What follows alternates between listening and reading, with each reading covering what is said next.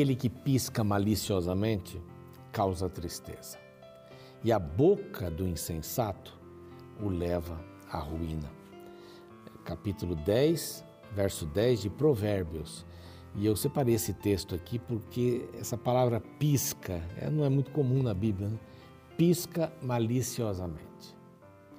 É, daria para gente fazer aqui um programa inteiro sobre o que é piscar maliciosamente né? mas isso causa tristeza. Né? Sei lá, um piscar assim, né? Ó, né? vamos lá então, vamos lá, tal, mas não vamos, né?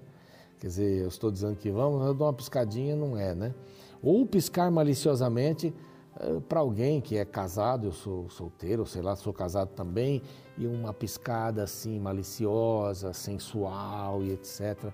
É, é mais ou menos nessa linha aí. É coisa, coisas que às vezes eu não pisco, né? Mas eu ajo como se fosse, causam tristeza. Quando eu tento, sabe, driblar uma situação que é a verdade, não é? O guarda lhe parou, você estava com a velocidade maior do que a permitida, aí você vai dar uma piscada maliciosa, né? Ó, oh, seu guarda, ou vai contar uma tremenda uma mentira, né? Mas não, estou indo no funeral da minha mãe, estou triste aqui, quero chegar logo, tal. E Apesar que os guardas conhecem todas as histórias, né? Acho que todas as coisas possíveis já aconteceram. Mas ou você querer subornar uma autoridade, é uma piscada maliciosamente, né? Quando você engana o imposto de renda, na realidade não engana o imposto, né? Mas engana o Brasil, em nosso caso aqui, você coloca uma nota que não é sua e tal para baixar, para então você está dando uma piscada maliciosa. É isso. Então a Bíblia diz assim: causa tristeza e a boca do insensato então leva à ruína. Não é? Aquilo que está dentro do coração sai para fora e aí leva à ruína. Esse é o programa Reavivados por Sua Palavra, aqui da TV Novo Tempo. Estamos felizes com você nos assistindo aqui todos os dias, às seis da manhã, às três. Você que está também no Deezer, no Spotify, você que nos acompanha pelo NT Play. É, e há conteúdos maravilhosos ali da Novo Tempo.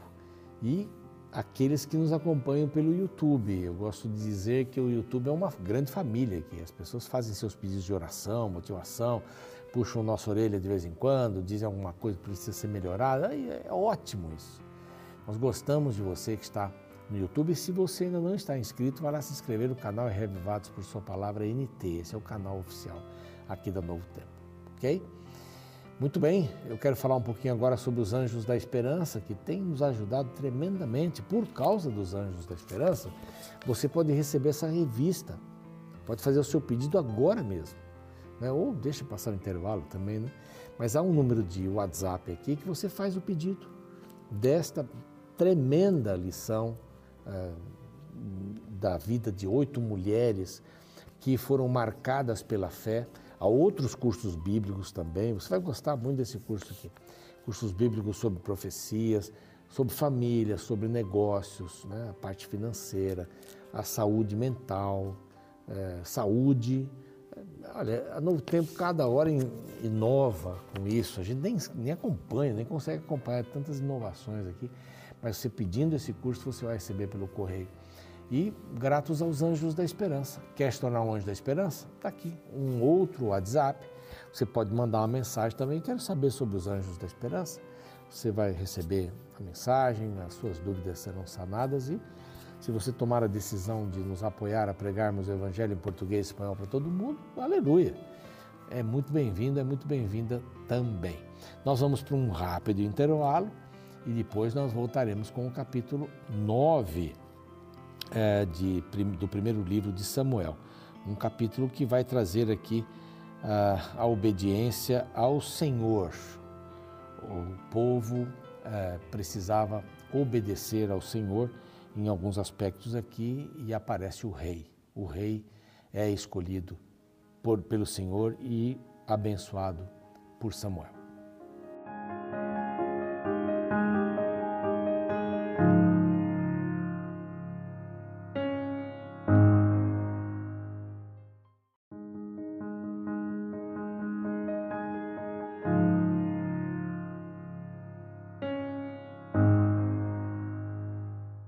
Muito bem, estamos de volta com o capítulo 9. da, do primeiro livro né, de Samuel, e esse é um capítulo que já vai na escolha do, do novo rei. Uh, Deus estava por trás dessa escolha. O povo não ia escolher o seu próprio rei. O rei estaria sendo escolhido a partir da tribo de Benjamim, uma tribo pequena, de uma família pequena. Mas o pai de Saul, que foi o rei escolhido, era um homem de muitas posses. E aqui, eh, o capítulo 9, ele vai apresentar o encontro de Samuel a preocupação de Saul era encontrar aí as jumentas perdidas do pai. E ele tem um encontro com Samuel. E nós vamos entender bem isso. E a partir do capítulo 10, nós encontramos a unção deste rei. O capítulo 10, verso 1 está bem ligado com o capítulo 9 aqui. A gente já sabe disso, eu já expliquei, né? Porque às vezes um capítulo ele não termina, a expressão que eu vou usar, ele não termina quando acaba, né? Ele termina um pouco mais para frente por causa da, da divisão. Isso aí não é, não é um problema de inspiração nem de iluminação. É só os maçoretas aí que fizeram essa, essa, essa divisão, né? começaram a fazer. Mas então apresenta um homem de Benjamim. O pai era Quis, Q-U-I-S, Quis. E ele tinha muitos bens, e o seu filho era Saul. E aqui vem um, um um elogio interessante. Saul, Saul era um homem moço, belo, tão belo que entre os filhos de Israel não havia outro mais belo do que ele. É o Mister Universo. E desde os seus ombros acima para cima sobressaía de, a todo o povo. Então, eu, eu, quando eu era mais jovem, aprendi a vida de Saul e tal e coisa. E a professora, não sei se foi numa classe de escola sabatina, para jovens, os juvenis, que eu era lá mais ou menos. Não tinha classe de jovens, tinha classe de juvenis, que estendia um pouco. E ela, a professora falava assim: olha, ele, quando estava todo o povo reunido, dos ombros para cima da cabeça dele sobressaía do povo. Era só a cabeça dele que o povo via. Né? Ele sobressaía. Até tem ilustrações sobre isso. Mas era um homem tão belo. Se bem que é, isso não significa que ele é a melhor pessoa. Deus não vê a aparência. Quando Davi foi escolhido, Saul, Samuel mencionou: Deus não vê a aparência externa do homem. O homem vê isso. Para o homem é importante, bonito, bonita e tal. Para o homem é importante. Sarado, né? sarada, né? corpo escultural, etc. Para o homem é importante. Para o ser humano, mas para Deus é o que está aqui dentro. É o que está aqui dentro. Todos são lindos para Deus. Todos são lindos para Deus. Bom, tá lá. Ele estava lá, o pai perdeu as jumentas, ele chamou Saul, você vai procurar jumentas. Arruma aí alguém com você para procurar jumentas. E foi procurar jumentas. Cidade de Salina, verso 4, não acharam. Pois foram para a terra de Salim, também não acharam. Aí foram à terra de Benjamim, toda, e não acharam. Foram para Zuf, e também não acharam. Aí ele disse para o moço: Olha, vamos voltar, senão daqui a pouco meu pai vai ficar preocupado com a gente. Não sei quantos dias eles estavam fora. Imagine essas cidades todas aí, 15, 20 quilômetros uma da outra, andando, procurando as jumentas, perguntando: Não viram aí uma jumenta? Né? É bem interessante aqui a maneira, né? É, a jumenta perdida. Né? É, tem a história da ovelha perdida. É, a ovelha perdida tem um significado muito forte, né? Você e eu, né? Agora que a jumenta perdida aqui. Bom, vamos embora, mas o servo com quem ele estava teve uma outra ideia. Disse assim: Saul, é o seguinte: naquela cidade ali mora um homem de Deus. Há, há um homem de Deus naquela cidade. E é muito estimado, é o verso 6 que eu estou lendo. Tudo quanto ele diz sucede. Vamos-nos, agora mesmo, lá mostrar-nos-á porventura, o caminho que devemos seguir para achar as jumentas. É bem interessante isso. Os juízes, no caso aqui de Samuel, ele ia de cidade em cidade e tal, para julgar casos como esse, também. Também. A importância do homem de Deus. A importância do homem de Deus. E eu sempre digo isso, até já fiz um sermão sobre o homem de Deus e o rei, né? nesse capítulo vai aparecer assim: você é o rei, mas eu sou o homem de Deus. Ser homem de Deus, ser chamado homem ou mulher de Deus, eu acho que é um título muito maior do que qualquer outro. A gente vai pregar por aí e tal, as pessoas pedem um currículo, quantos filhos tem, como é que é, esposa, nome da esposa, etc e tal. Vai mandar para alguma revista tal. E tá lá, bacharel, dois mestrados, um doutorado e tal. Mas isso parece que não é o melhor para ser ouvido. Porque o simples dizer é um homem de Deus, é uma mulher de Deus. Acho que isso seria muito mais significativo. Não é a gente que dá para a gente mesmo esse título, né?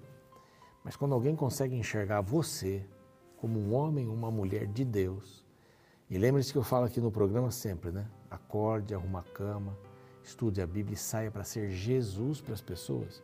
Quando você sai para ser Jesus para as pessoas, você vira um homem, uma mulher de Deus. Eles começam a ver em você as ações que o próprio Jesus fazia, de bondade, misericórdia, de perdão. E como é importante você estar ligado nisso, não num título. Eu conheci uma pessoa e me apresentaram, mas que o fulano tal, doutor, tal. Muito bom, doutor. E no momento da conversa eu mencionei o nome dele, ele disse assim, não, não é, eu vou chutar aqui, nem lembro o nome dele direito, mas José, né? Sempre é o José ou o Pedrinho que leva a culpa, né? Mas é o, é o José. Ele disse assim, José não, é doutor José. Falei, ah, desculpa, doutor José. Tá ok. É interessante como as pessoas gostam né, de colocar um, um, letreiro na frente da vida. E aqui ele foi chamado pelo servo de saúde, homem de Deus. Era alguém que tinha uma ligação com Deus. Eles viam Deus nesse homem. Aí Saul fala assim: Mas não dá para ir lá, eu não tenho nenhum presente, eu vou chegar lá de mãos vazias, porque esse era o costume.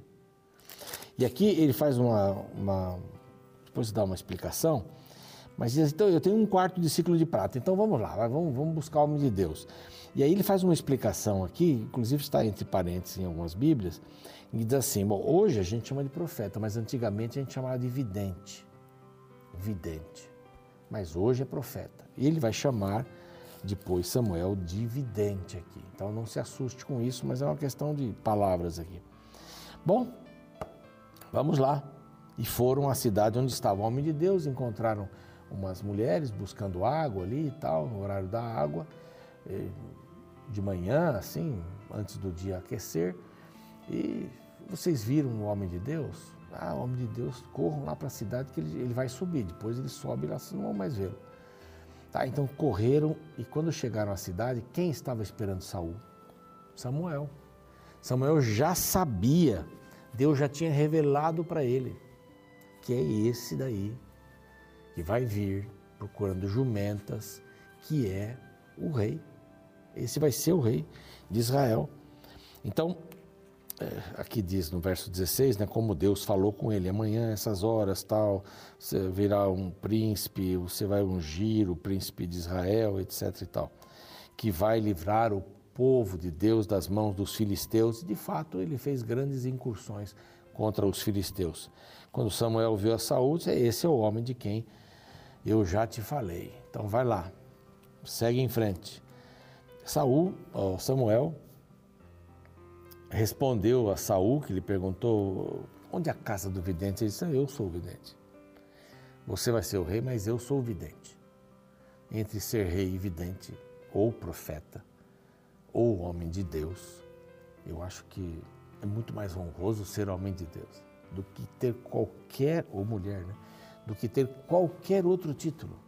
Esse é o maior e melhor título que qualquer pessoa pode ter. Eu insisto nisso com você.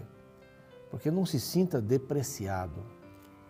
Se você não tem um título acadêmico, mas você é uma pessoa de Deus, não estou dizendo para você parar de estudar, vai estudar, faz um doutorado, pós-doc, o que você quiser. Livre docência, não há problema em tudo isso. Mas seja um homem, uma mulher de Deus, ouça o que Deus tem para dizer para você. Aqui Samuel ouviu e foi direto. Então, fica tranquilo, Saul, eu vou te dizer tudo o que está dentro do seu coração. as jumentas estão perdidas, está tudo certo, mas não se preocupe com nada. Elas já estão lá, inclusive, com seu pai. Então aqui a gente tem que prestar atenção só numa coisa, não é? Você é, veio para esse tempo para resolver um problema de Israel. Ele disse: Não, peraí, eu sou, sou de Benjamim, a menor tribo, eu, a minha família é menor. E por que, que você está me dizendo essas coisas? Estou ficando já preocupado. Não, vamos o seguinte, vamos jantar, ou vamos comer. Né? Foi para a sala de jantar para comer ali.